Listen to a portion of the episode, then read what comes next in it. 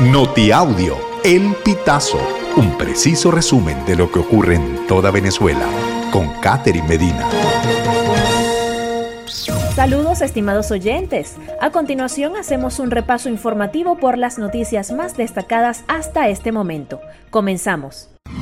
Estos son los países donde puedes viajar sin visa y con tu pasaporte venezolano.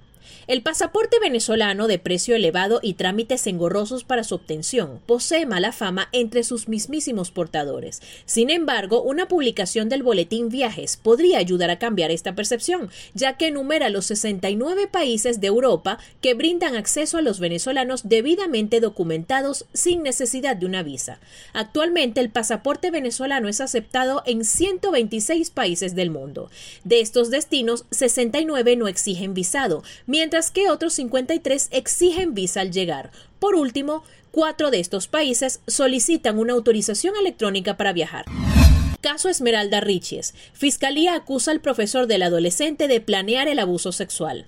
Han pasado casi cinco meses de la muerte de Esmeralda Richies y su caso aún no se esclarece. La Fiscalía de la Alta Gracia en República Dominicana acusa al profesor del adolescente John Kelly Martínez de planear el abuso sexual y que este fue ayudado por su primo, Rubiel Morillo Martínez. Según el documento presentado el 14 de junio ante el juzgado de la instrucción del Distrito Judicial de la Alta Gracia, la intención del profesor de matemáticas al organizar una salida con la adolescente era sexualmente de la víctima dada su condición de vulnerabilidad, llevándola a un lugar desconocido por esta.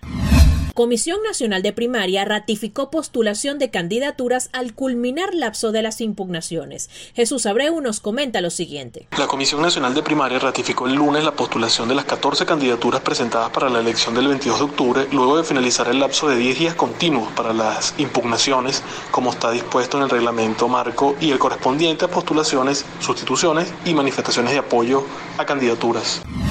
DIGESIM arresta sindicalista del sector construcción en Bolívar. Escuchamos un reporte de Carlos Uniaga. Oficiales de la Dirección General de Contrainteligencia Militar arrestaron al sindicalista Vladimir Josué Tremaria Tazama en San Félix, Estado Bolívar. El dato fue difundido por compañeros y allegados al involucrado. Temaria es presidente del Frente Único de Trabajadores Socialistas del Estado Bolívar, una corriente laboral del sector construcción. De momento se desconocen los cargos que se le imputan al sindicalista. Personas cercanas a él aseguraron que fue trasladado a Caracas y su caso es llevado por la Fiscalía 23 con competencia nacional.